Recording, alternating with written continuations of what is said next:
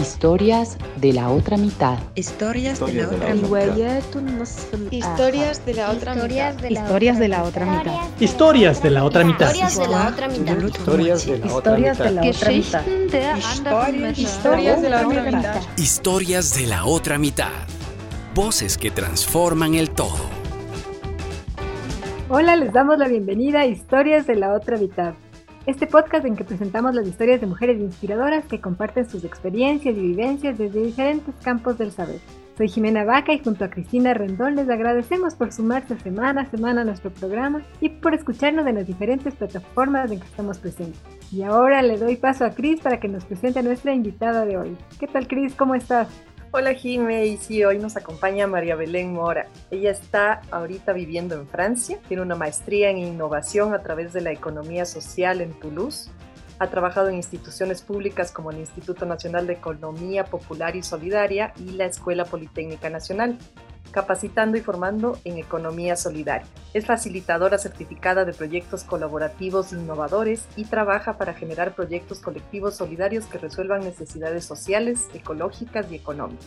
Es gestora y cofundadora de la moneda social Muyu Ecuador, así como de la COPIN, Cooperativa Alimentaria Autogestionada en Coudresic, Francia, y actualmente es coordinadora de la moneda local PES en la región de Trégor y Goelo en Francia.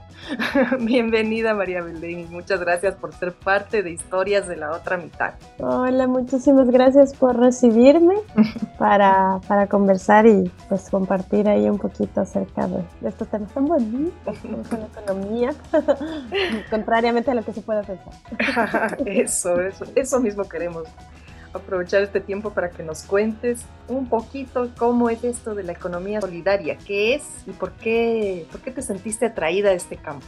¿Cómo definiríamos la economía solidaria? Básicamente, o sea, hay una cosa que a mí me gusta, una definición que me gusta usar de, de un compañero así de, de, camino que se, que se llama Didac Costa. Él, él participó en la creación de las cooperativas integrales catalanas en el 2008, ¿saben? En la época de los Ocupa, Ocupa la Plaza y todo eso.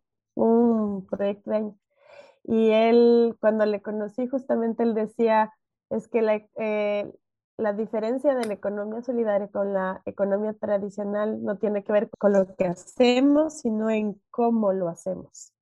¿Ya? Eh, porque los objetivos que perseguimos cuando estamos hablando de economía social y solidaria son radicalmente diferentes de, de, los que nos enseñan en la escuela, ¿no? Porque en la escuela, o sea, cuando a ti te dicen que montes un emprendimiento o que trabajes bueno, dentro de esta sociedad, te están diciendo siempre que tienes que ganar dinero, que el objetivo es buscar un rédito económico, que estás eh, sumergido en un medio de competencia, entonces tienes que ser mejor que el otro, entonces eh, va ahí, han ido así construyendo un paradigma mental en muchos de nosotros eh, basado pues en estas en esta filosofía de la competencia y de ganar, el ganar por encima, ganar, perder, ¿no?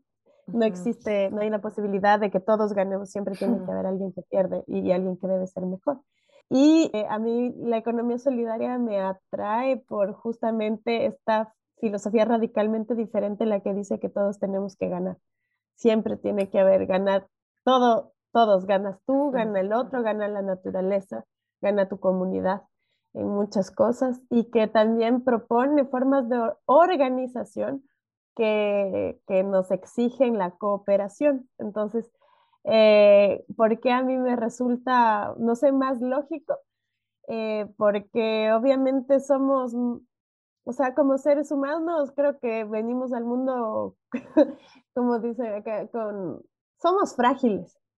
somos frágiles, o sea, solitos no, no somos capaces de hacer muchas cosas, o sea, no tenemos defensas como los elefantes o las garras y los colmillos de león, por ejemplo. Entonces, al ser frágiles, eh, la organización siempre fue una alternativa para poder desarrollarnos y esa organización requiere tener una postura de cooperación. Me parecía mucho más lógico el cooperar, el ayudar y el, y el, y el favorecer justamente virtudes, entre comillas, porque no sé, a veces esa palabra se, se, asume mucho con esto de la moral, ¿no? Pero eh, como digamos éticas, mejor entonces. Eh, asumir éticas de vida que te permitan prosperar. Y eso es lo que a mí me, me fascina en la economía social y solidaria. Y porque poquito a poco también así en mi vida solo se me fue desarmando ese paradigma que nos enseñaron a todos desde pequeños, en los que me di cuenta que ni siquiera, o sea, incluso nos dicen que la naturaleza es la ley del más fuerte, la que gana y todo eso, cuando en realidad si vos empiezas a analizar, la naturaleza es pura cooperación. El árbol no vive sin las, los rizomas eh, que viven en sus raíces. Las, las hojas vienen a alimentar las raíces de los árboles cuando mueren. El árbol, el árbol y el ser humano están intrínsecamente relacionados. Sin ellos nosotros no vivimos. Porque ellos exhalan, ellos respiran, exhalan lo que nosotros necesitamos para respirar y nosotros exhalamos lo que ellos necesitan para vivir y transformarse. Entonces, es como eh, nos han contado una historia sobre la vida que es muy diferente y que cuando uno empieza a leer, a explorar y a encontrarse gracias al universo con todos esos seres hermosos y todos los escritores y, y, y todos los, los los filósofos, porque creo que es mucho también la filosofía en la que me trajo hasta acá, para mostrarnos que en realidad sí, la vida puede ser bonita, la vida, la vida, la vida es bonita, la, existe bondad eh, y también esa deconstrucción mental y social que tenemos que hacer de creer que el hombre es un lobo para el hombre, que la competencia es la ley. Y todos esos paradigmas fueron, eh, se construyeron la economía tradicional. Eh, justamente esta idea de, prevalecer como primera nación, la más rica, la más grande, fue retomada por en Smith. Y la base. con Ricardo y yo. Poco a poco se empieza a decir justamente que la riqueza se mide eh, por los intercambios entre personas y que lo único que quiere la gente es, es satisfacer su bien personal y nada más. Y ahí nos volvemos unos, unos egoístas, todos los seres humanos, según esa visión, y que ese, ese, ese egoísmo que nos impulsa y el interés propio. Y, entonces, desde ahí empiezan a construir una idea sobre lo que somos los seres humanos y cómo nos comportamos. Justo en ese sentido de tratar de cambiar, de romper este paradigma. Se habla aquí de innovación y tú te especializaste en innovación a través de la economía social. Yo quería preguntarte un poco cómo fue esta especialización ¿Y cómo se dio también mm. esta oportunidad de estudiar en Francia? ¿Cómo fue esta oportunidad? Bueno, una gracias a mis papás, gracias a mis papás por los esfuerzos de tantos años. Y bueno, era como un camino lógico el venir a estudiar acá a Francia porque pude estudiar francés. Inicialmente yo no iba a estudiar economía. Venía a estudiar letras, filosofía y música. Te fuiste para el otro lado. Pasaba el camino. El universo que para mí siempre te, o sea, te ponen donde debes de estar.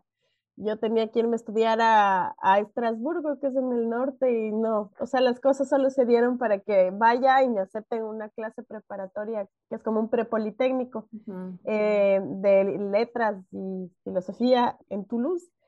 Eh, en el que no duré, o sea, me quedé, o sea, tenía que quedarme dos años ahí, pero no duré porque ahí es donde me empiezo a dar cuenta de, de, o sea, no sé, es como que sales de tus estudios a los 17 años del, del colegio, tan, tan inocente, ¿no?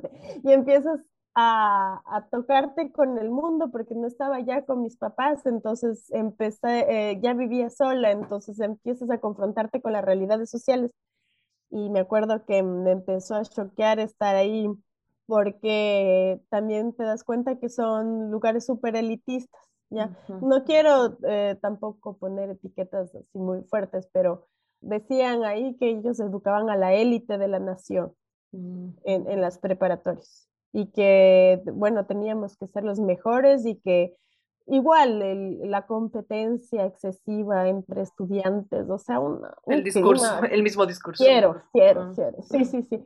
Y estudiar como bestia, vivir para estudiar, vivir sacrificándome, eh, estudiando no comiendo, o sea, fuerte, fuerte. Este fue un año bastante fuerte porque era mi primer año en Francia, me acuerdo. Entonces de ahí ya simplemente dije, no, yo esto me vuelvo loca, simplemente me vuelvo loca. Tuve los profesores más hermosos en filosofía, aprendí un montón, pero vi que yo estaba separándome del mundo que yo, en el que yo quería vivir por este elitismo, ¿sabes? De clase también. de, que, que, también existe acá, bastantísimo. Entonces me bajé del caballo, mi primera vez bajándome del caballo. Fui a la universidad, es un medio mucho más popular acá, en, en Francia igual, eh, y para, para, cambiar, o sea, no me fui a la facultad de, de, Administración de Empresas, voy a la facultad de Letras, en donde están todos los que hacen huelga para conservar la educación pública libre y gratuita. eh, entonces me meto ahí a estudiar idiomas, eh, a seguir con mis idiomas, portugués, inglés, especializándome en traducción y cogí ahí una especialización en economía en esta, en esta especialización de economía empiezo a ver lo que nos dan, nos enseñan, puro número. Sí me gustan los números, pero se supone que la economía tiene que ver con humanos. ¿Y por qué yo solo veo pasteles, números, cálculos? y yo era así, no, no entiendo, no me cabe, no puedo, ¿qué es esto?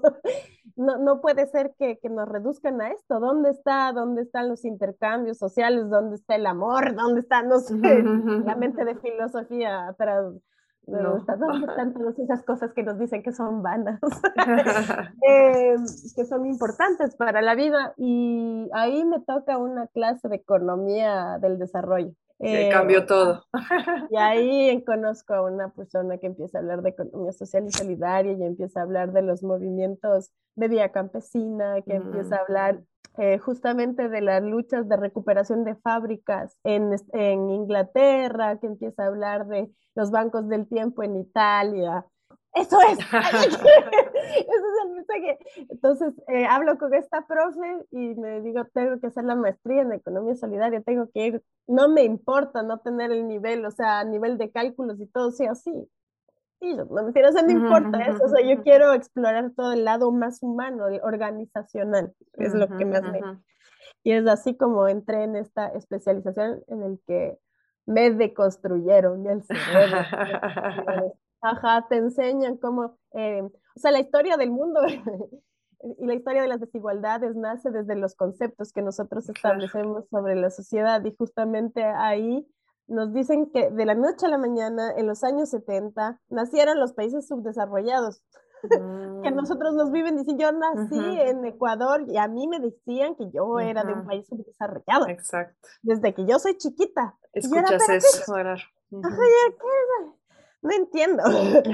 y ahí vas, o sea, empiezo a, a, querer cuestionar eso y justo te dicen que simplemente crearon este concepto de desarrollo y subdesarrollo como para generar también una mecánica de consumo, ¿no? La, eh, definiendo el desarrollo como la capacidad de consumir, y de adquirir un, bienes para tu confort. claro, eso es el desarrollo. Y empiezas a seguir así hurgando, deshilando, deshilando, y me toca esta profe hermosa, Genevieve Bazán, que, que estaba apasionada por el Ecuador en esa época porque nació el proyecto Yasuni TT. Ella me dice, oye, ¿te gusta la ecología un poco? Y yo así, bueno, no soy tan buena en eso, o sea, no, no, no conozco mucho, pero dice, pero haz, ah, investiga sobre ecología y economía solidaria. Métete, haz una tesis sobre las posibilidades de construcción de una era pospetrolera en Ecuador, con, uh basándote en economía social y salud. Bueno, entonces es ella la que me empieza a dar todos estos libros que me empezaron a, a sacar de, de, esquema. Empecé también a leerle mucho a la Alberto Acosta con su La maldición de la abundancia, para también romperme así esos, eh, los, los estigmas del subdesarrollo hay muchísima expoliación de recursos en nuestros países disques subdesarrollados, ¿no? Somos ricos por demás. Lo único que no, no tenemos son quizás las capacidades tecnológicas, pero es con eso que nos tienen disque así aplastados. Hay, hay una gran distorsión de la realidad ahí. Claro, exacto, de conceptos, ¿no?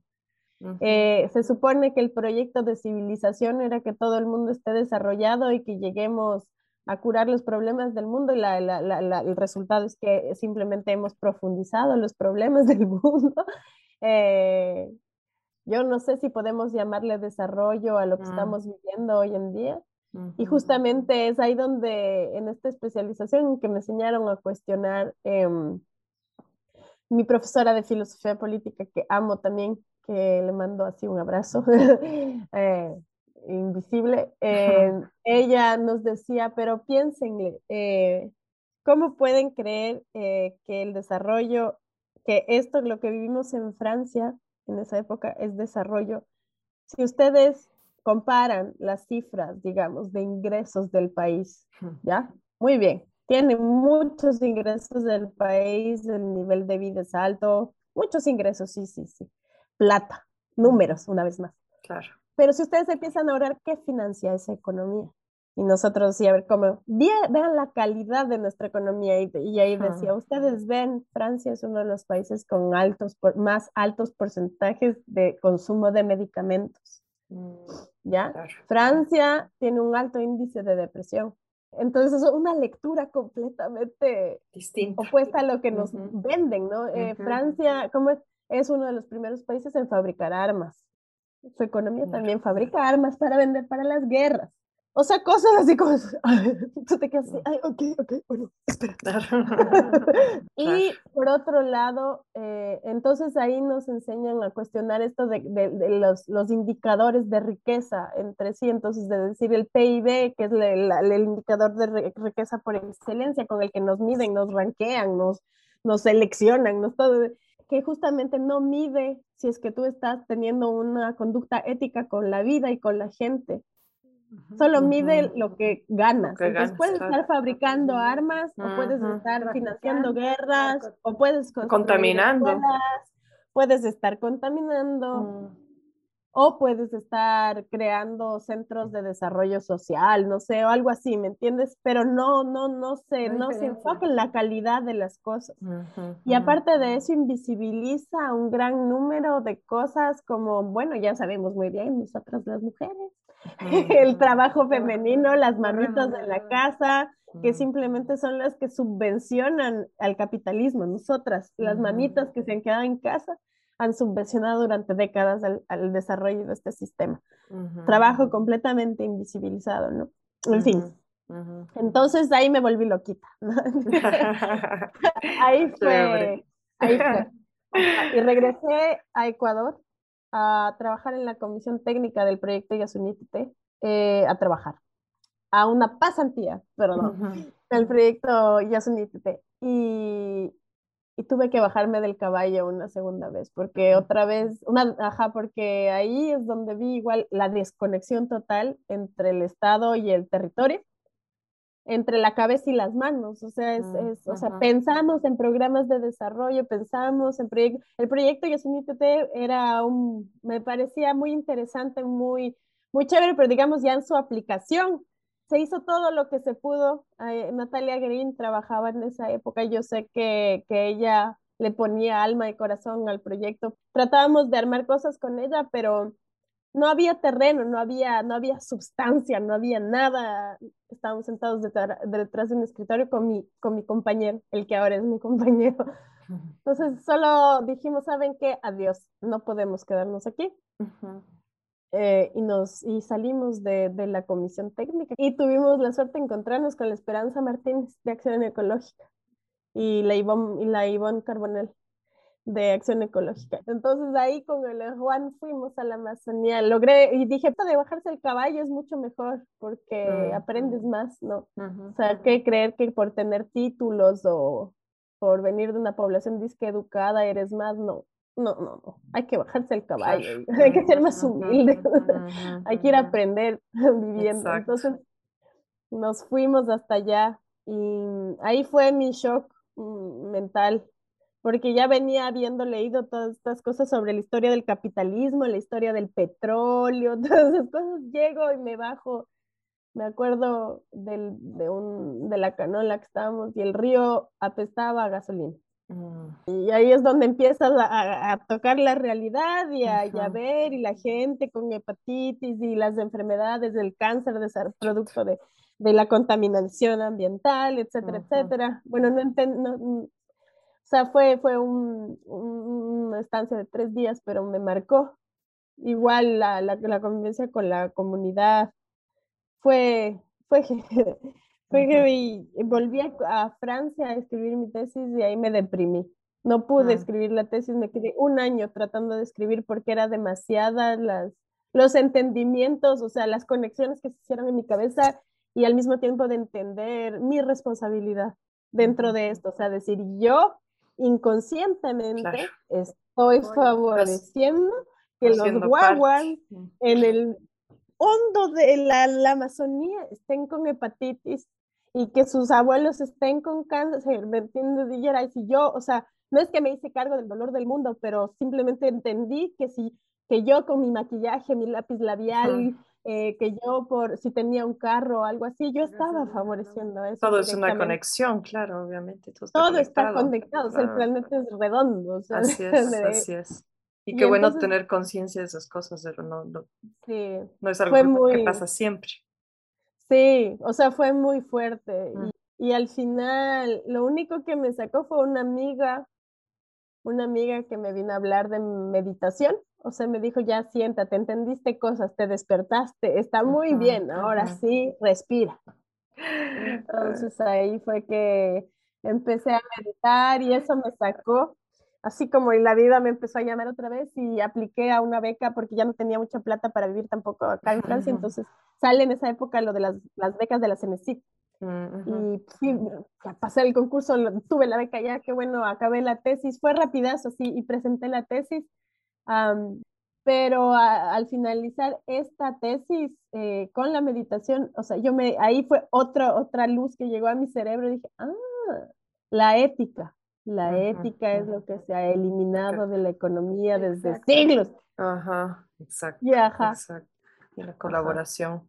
Y justamente antes de, que te vamos a preguntar, te vamos a preguntar sobre la moneda social Muyu, pero antes de entrar en eso y de seguir preguntándote cosas de tu vida, queremos presentar nuestro segmento La otra mitad en la historia. Ahora vamos a compartir la reseña de la vida de una mujer pionera justamente en la economía solidaria y en las monedas sociales. Se trata de Eloísa Primavera. Escuchémosla en la voz de Lorena Plúa. La otra mitad en la historia es presentado por CRM Representaciones, experiencia en acabados de construcción. Eloísa Primavera, socióloga, bióloga y economista brasilera y creadora de la red Trueque Solidario de Argentina, cuenta que a finales de la década de los 90 y estando en reposo médico, tuvo el tiempo de observar una serie de movimientos populares que mostraban una voluntad de cambio. Y como los sociólogos siempre estudiamos las cosas cuando ya están muertas, me propuse hacer lo contrario. Quería conectarme con la gente y actuar. Ese fue su primer encuentro con la posibilidad solidaria de unir fuerzas y colaborar económica y activamente con los demás. Así, se unió un año más tarde un incipiente club de trueque de Bernal, Argentina. Ahora es la coordinadora de la Red Latinoamericana de Socioeconomía Solidaria, Red Laces, y lidera la acción de la ciudadanía contra el hambre y el desempleo. Para ellos, la riqueza no está relacionada con el dinero, que es un bien escaso, sino con la capacidad de las personas de hacer, producir o enseñar. Eloísa es una de las impulsadoras del dinero social o no dinero, que hoy circula en todas las ferias de trueque solidario. En estos grupos, los bonos no se venden por dinero, sino que es el trueque la herramienta para promover el desarrollo personal y grupal. El valor de estos bonos es la confiabilidad de sus usuarios, la garantía de que aunque bien puedan ser papeles escritos a mano, llevan consigo el compromiso de que habrá alguien dispuesto a intercambiar algo por ellos. Hija de un médico de pobres, como ella lo llama, y de un artista de circo, Eloísa aprendió de sus padres desde pequeña a tomar riesgos y a recibir de la gente lo que no se puede medir con dinero y valorarlo. Hizo parte de las primeras cuadrillas de alfabetizadores populares en las favelas de Brasil, que fueron para ella una oportunidad de intercambiar sabiduría con la gente, como actualmente sucede con el trueque. Reside en Argentina desde hace varias décadas e impulsa el proyecto Colibrí para la formación y el trabajo en red de promotores del desarrollo integral sostenible en América Latina desde 1996 y es anfitriona del grupo de trabajo de moneda social WSSE Clúster, Socioeconomía Solidaria y Alianza por un Mundo Responsable, Plural y Solidario. Para Eloísa, la economía solidaria es un modelo de desarrollo que debe encontrar formas de articular sinérgicamente sus distintas iniciativas. Cree fervientemente en las monedas sociales creadas por sus mismos usuarios, pueden y deben ser un instrumento político fundamental de la economía solidaria. Podemos dejar las soluciones siempre en manos de otros, o romper el poder en mil pedazos y esparcirlo por ahí para que lo usemos todos. En vez del modelo mafioso de concentración del poder, usemos el modelo femenino del guiso. Hay una papa y un poco de carne. Pueden comer muchísimas personas, afirma Eloísa Primavera. Increíble para nosotras esta visión de comunidad y solidaridad que presenta Eloísa. Tú nos habías contado que para ti ella es un, es un referente. ¿Tú has tenido la oportunidad de conocerla? ¿Qué destacas de ella y, y de sus ideas? ¿Qué es lo que más te llega? Uf, como dicen los colombianos, es una berraca. o sea, es una, qué bestia, no sé. Bueno, primero es que es como un ser muy, tiene muchísimas facetas, ¿no? O sea, que le han permitido, permitido así como desarrollar la complejidad de su pensamiento y de conectar la biología, la economía, a la neurolingüística, a, la, ajá. entonces es como un ser bastante, eh, bueno, irradia un carisma enorme. Eh, físicamente, fíjate que no nos conocemos, mm. Eh, no nos hemos visto, pero nos llamamos cada semana.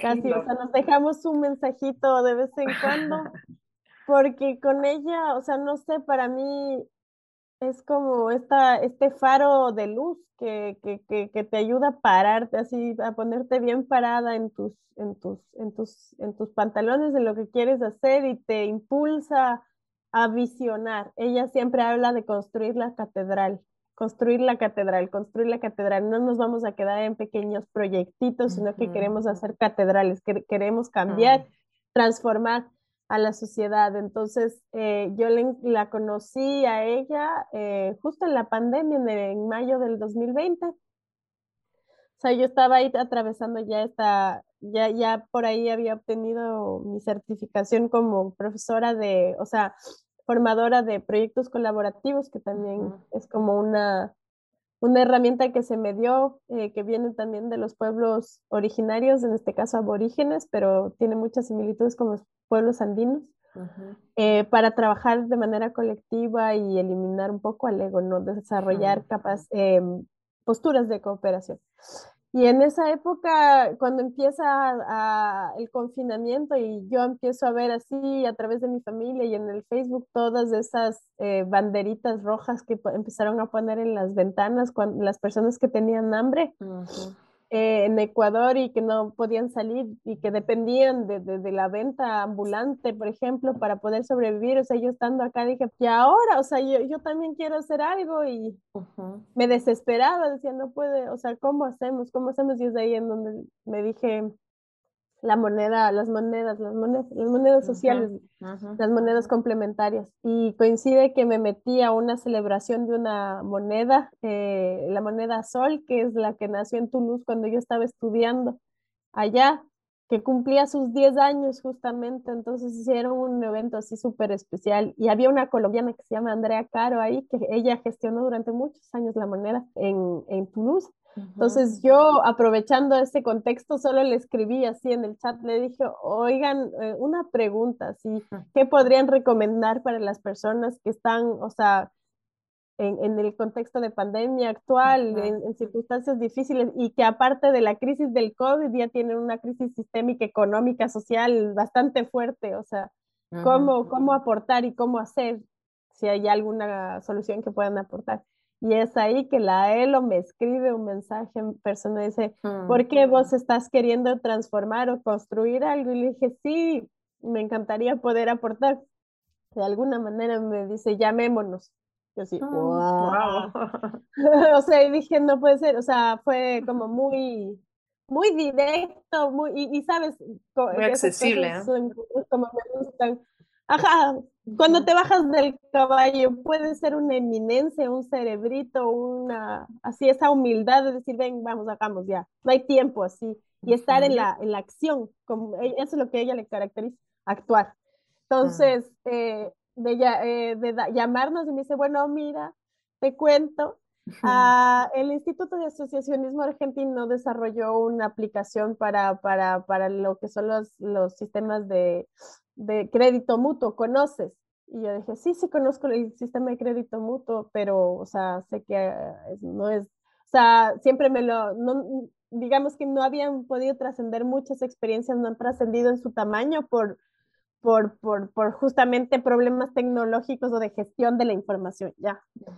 Eh, entonces, eh, y me dice, entonces creamos este aplicativo que es como con blockchain, así es, es, es una página en que todo, todo, todo quede escrito y no hay posibilidad alguna de que corrompas al sistema informático que creamos porque todo está cerrado y todo está escrito, aunque te equivoques, todo va a estar escrito.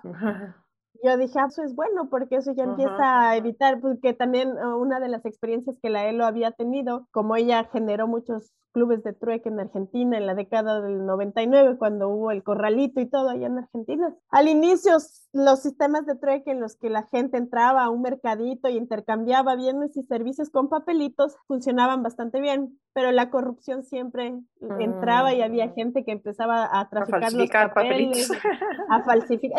imagínense, o sea, terrible. Entonces, Exacto, exactamente. Exactamente, entonces para evitar eso, eh, los argentinos empezaron a desarrollar algo que no sea violable desde ese punto de vista, lo que para mí es muy loable, ¿no? Y entonces ella me dice, estamos en etapa de prueba, pero si vos quieres, puedes crear una moneda en Ecuador, yo te apoyo y te ayudo con la capacitación a, tu grupo. O sea, tienes, tienes em, conocimientos en gestión de grupos. Dije, sí, un poco, ya hagamos. bueno, me dice, llámate a tus amigos y dije de una, y, eh, y, eso es como, es ahí en donde yo digo, o sea, la sincronicidad y el universo es tan grande porque imagínense que aparece entonces, yo había vivido cinco años en Ecuador antes de volverme acá a Francia, yo me había regresado a trabajar al IEPS, a la Escuela Politécnica y todo, estaba ahí por compensar mi beca y todo, me fue bien, fue bonito, pero dije necesito más acción. Y ahí empecé, eh, empecé a, a, conocer a las gentes de las casas y los centros culturales.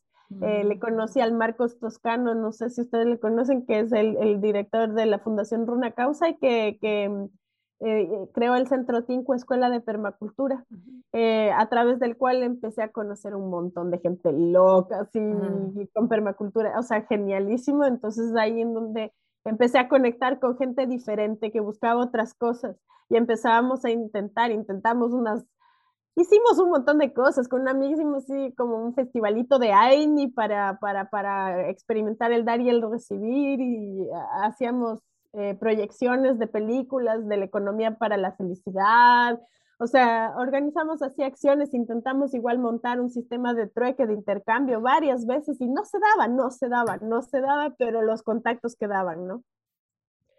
Y para el 2020, cuando ya le conocí a la ELO, fue solo llamar, coger, oye, claro, ya los tenías. Vamos, a tener vamos a tener un aplicativo si quieres que nos va a ayudar. Sí, sí, eh, eh, ahí fue con el Jan Pacheco, mi amigo Jan ah. de la Voz que él me ayudó, porque justo salíamos de, de haber hecho una cosa así súper linda que era la economía del regalo, también experimentando eso de, de, la economía sagrada, ¿no? Hablando de la economía sagrada. Y salimos de eso y ya, hagamos algo, ya, ya de una, ya Cata, y empezamos a decir así todo el mundo, a convocar al círculo, ¿no? Para soñar. Eh, y justamente la, tuvimos nuestra primera reunión, me parece que el 7 de mayo con la L.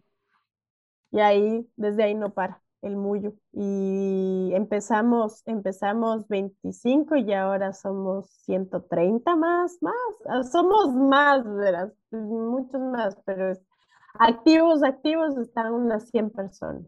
Gracias a toda esta causalidad, como le llamamos, simplemente pudimos construir algo que, que, que, primero empiece por tener ética, ¿no? Entonces defendemos estos tres pilares que son el servicio a la tierra, la creación de comunidad y el crecimiento personal, porque el crecimiento personal para desprogramarse, para reaprender, para, para aprender a, a, a, remasterizarse su cerebro y sus actitudes y sus acciones para aprender a cooperar, ¿no?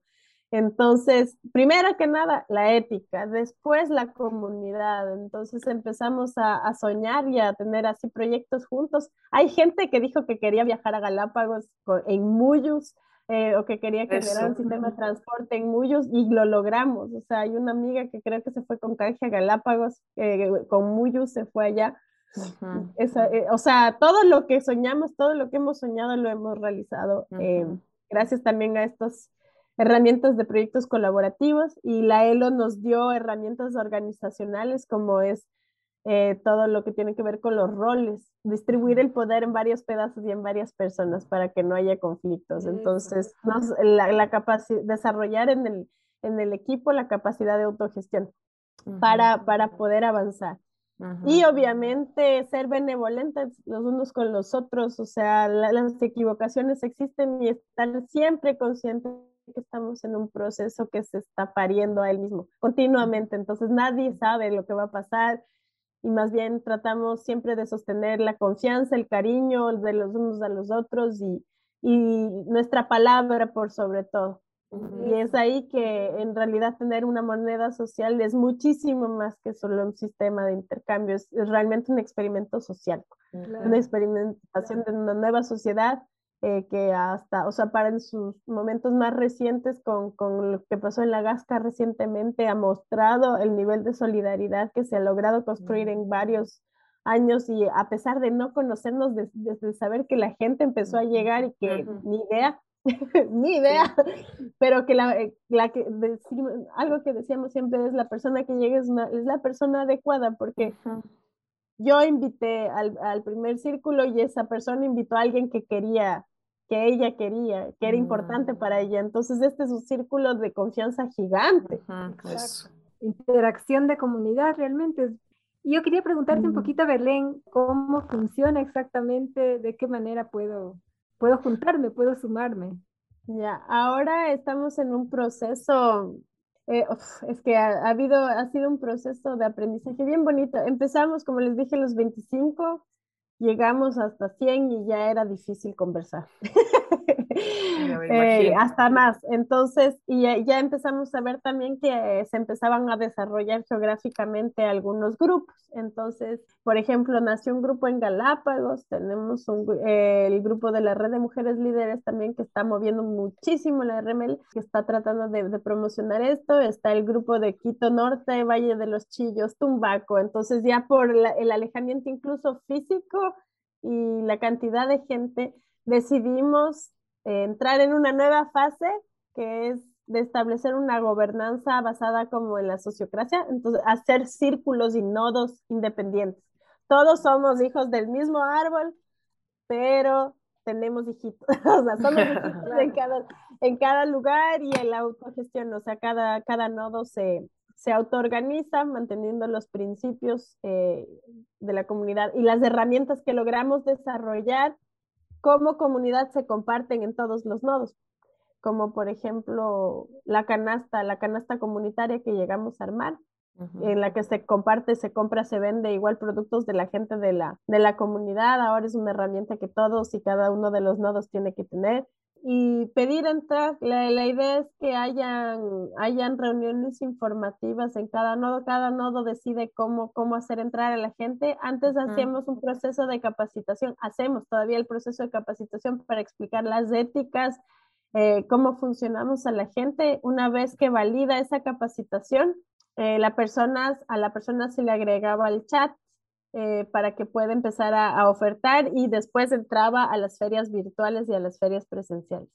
Ahora ese proceso está evolucionando un poquito, pero supongo que ahorita van a ser los, cada nodo que se encarga de hacer las ferias, entonces de integrar poco a poco a las personas que van a ir llegando después de capacitarse, ¿no? Y que van a hacer obviamente charlas para explicar lo que es el Muyu dentro de sus barrios, para, para invitar a la gente a participar. Sí. Y, y, a futuro, ¿cómo ves esto tú? ¿Cómo ves el desarrollo, el impacto de las monedas sociales, no solo, no solo el Muyo, no solo aquí, sino también a nivel mundial? ¿Cómo lo ves? ¿Qué se espera a futuro? Se me viene el Charlie. Charlie no voy a parar. no tengo duda. Ah, no va a parar, no va a parar. Imagínate que en Francia, es el caso que más conozco ahorita, en Francia eh, en el 2012 eran 10, 15 monedas, algo así. Y ahorita son 80 y soda Francia que se están creando en diferentes partes. el principio básico de la economía es que es la circulación la que crea la riqueza. Entonces no sirve de nada tener durmiendo la plata ah, en, tu cuenta de banco. No sirve de absolutamente, o sea, en, dentro de una, de, una comunidad. Entonces, eh, ahora, incluso ahora en las discusiones que estamos teniendo, estamos viendo si no vamos a poner un techo, ¿no? A la acumulación.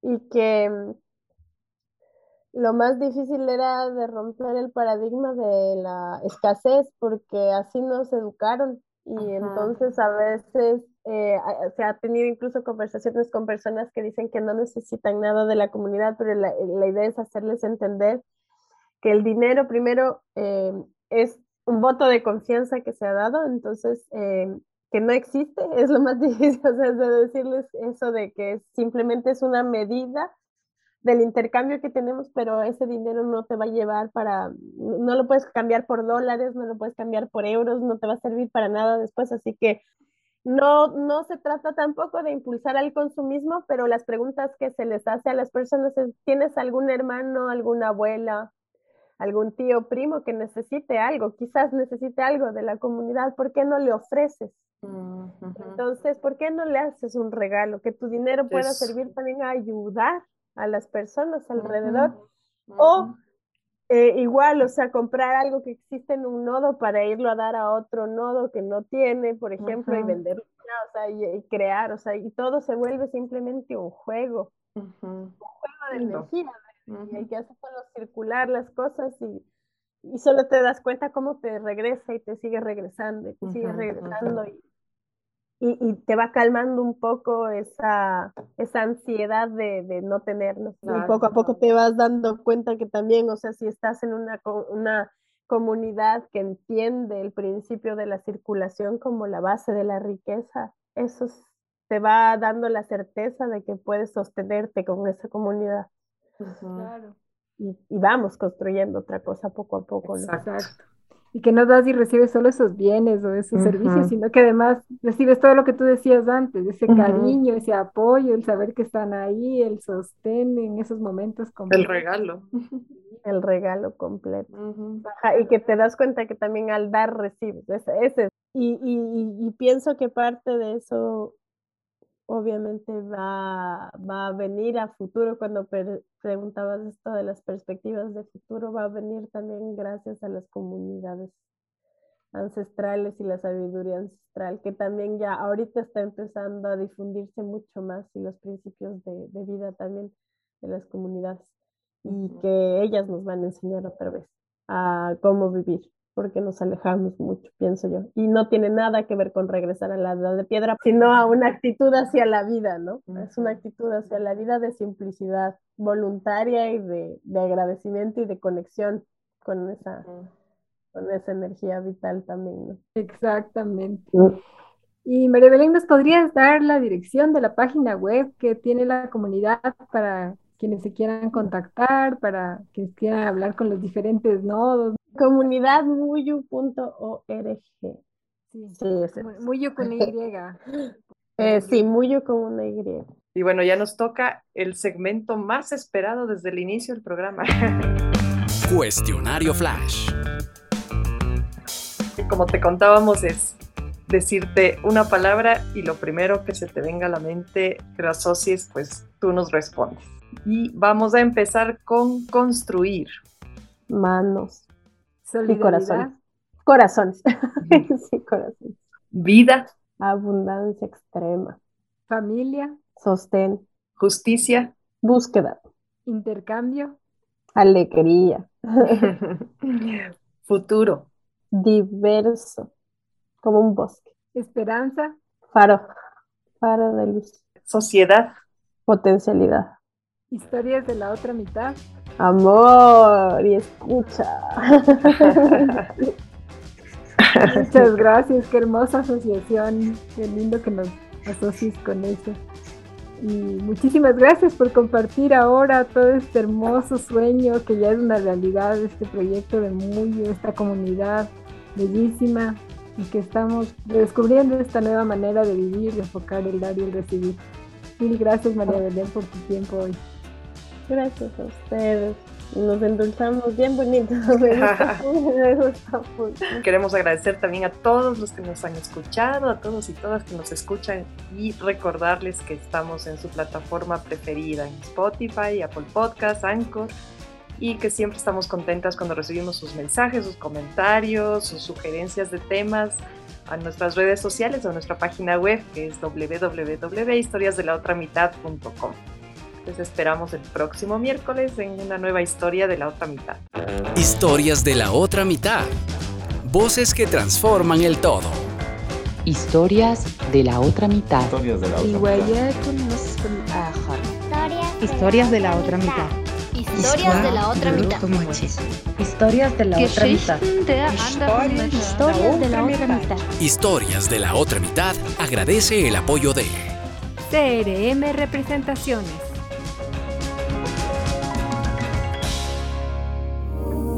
Busca calidad y conveniencia en gypsum, cielo raso, piso flotante, vinil, pintura e impermeabilización, contáctenos al 0999 215 456. CRM Representaciones, venta e instalación con experiencia en acabados de construcción.